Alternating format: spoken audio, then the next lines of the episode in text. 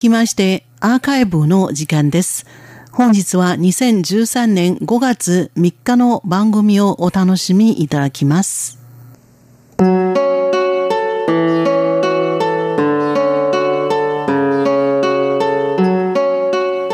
リスナーの皆様、いかがお過ごしでしょうか？文化の台湾の時間です。この番組では台湾の文化を様々な角度からご紹介してまいります。今週のお相手は私上野です。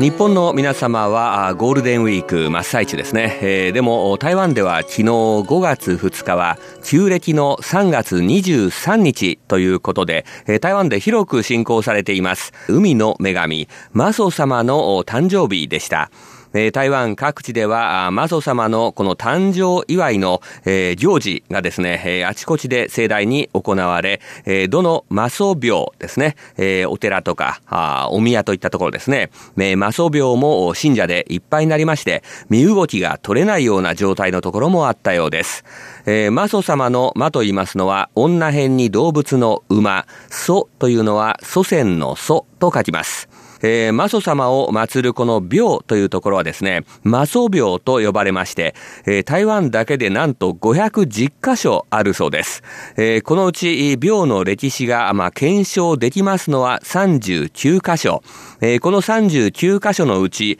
えー、明の時代にですね、建立されたのは、えー、2箇所、えー、残りの37箇所は清の時代に建立されたものだそうです。さて、このマソ様に対する信仰なんですが、台湾のみならず、日本、中国大陸、タイ、韓国にも広がっています。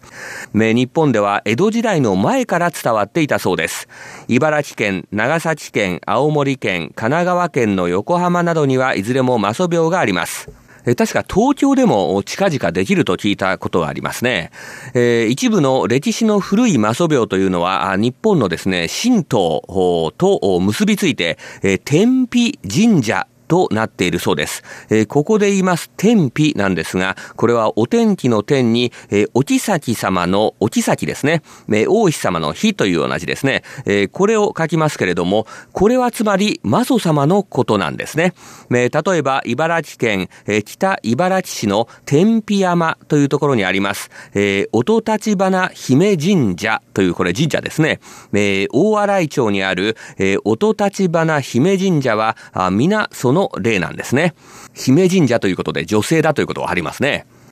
さて、えー、明の時代と清の時代、漢民族が中国大陸の東南の沿岸部から台湾海峡を、まあ、越えて台湾に移ってきた時に、航海の安全を守る女神、このマソ様への信仰を台湾に、えー、持ってきたわけですね。えしかし、マソ様の信仰が台湾に伝わってきた後、台湾ならではの特色が、えー、少しずつ出て、えー、加えられました。えー、マソ様は中国大陸の南方では、えー、出港する際、海に出る際ですね、この海の守り神として、えー、漁業者、漁民たちに信仰されていたんですが、台湾ではもう違うんです。万能の神様として信仰されています。えー、台湾の人たちは、マソ様のことを親しみを込めて、まず、ぽと呼んでいます。え、これ、マソ様のマソに、この二文字にですね、おばあさんのば、ばばと書くんですけれどもね。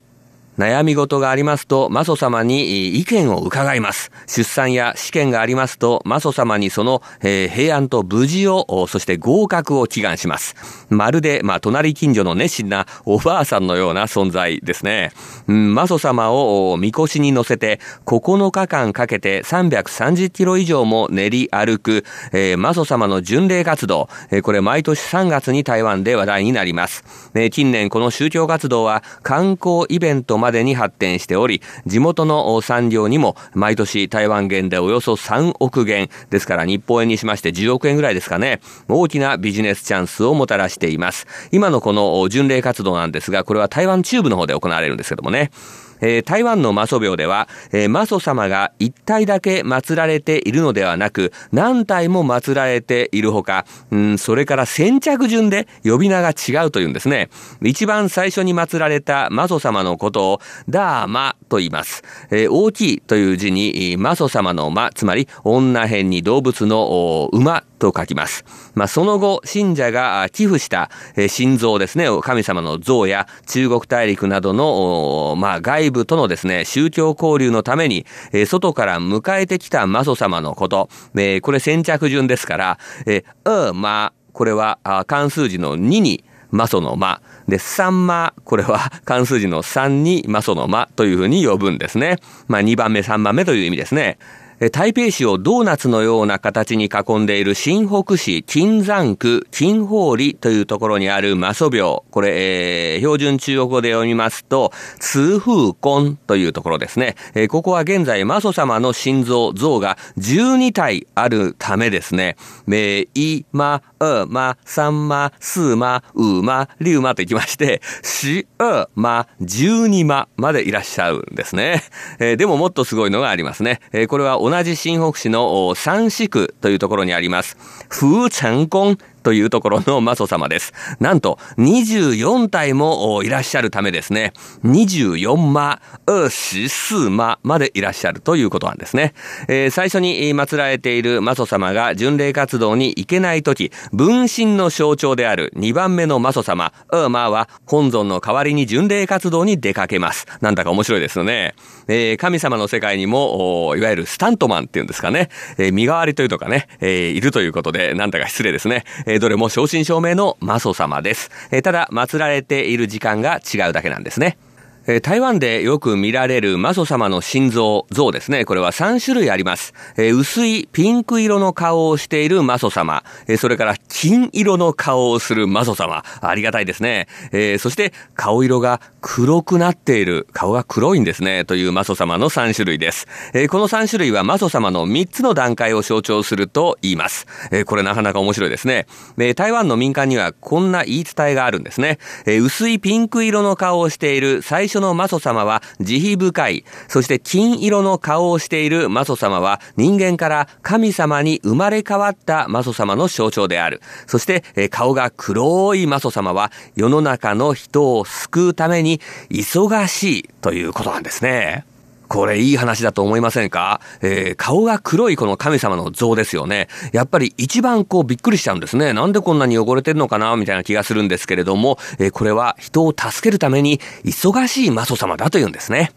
えー、マソ様は、もともとは実在の人物だと言われています。えー、古代中国の宋の時代の文献に初めてマソ様に関する記載があります。えー、文献の記載によりますと、えー、マソ様は中国大陸南部の福建省、普天県美州所出身の、えー、林というですね、林さんですね。ね、林という漢字の林という名字の女性だということで、名前は不明なんです。え清朝になって初めてマソ様の名前が明らかになりました。清朝の文献によりますと、マソ様は林ムーニャンと言います。林、それから沈黙するの黙、え、黙るという感じですね。そして娘と書くんですね。え、生まれてから7歳まで一回も泣いたことはないため、沈黙の黙に娘という二文字の名前が付けられたそうです。人間だったこのリン・ムーニャン、えー、日本語で読みますと、リン・木城さんが亡くなって神様のマソ様として生まれ変わったということなんですね。えー、マソ様が生まれる前のことでしたが、マソ様のお母さんは観音菩薩から一本の花をいただいた夢を見たそうです。えー、ですから一部の人は、えー、マソ様は観音菩薩様の化身だと信じています。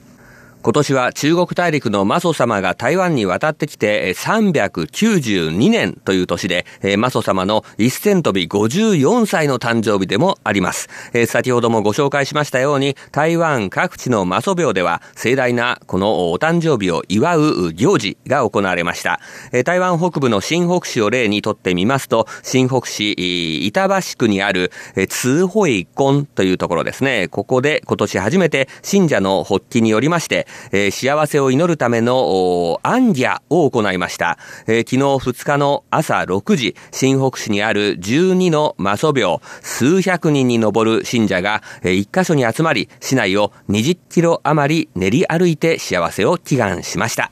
台湾にいる限りこれからもマソ様にいろいろお願い事をするような気がします。マソ様これからもどうぞよろしくお願いします。お誕生日おめでとうございます。文化の台湾今週はこの辺で失礼いたします。ご案内は上野でした。お聞きの放送は台湾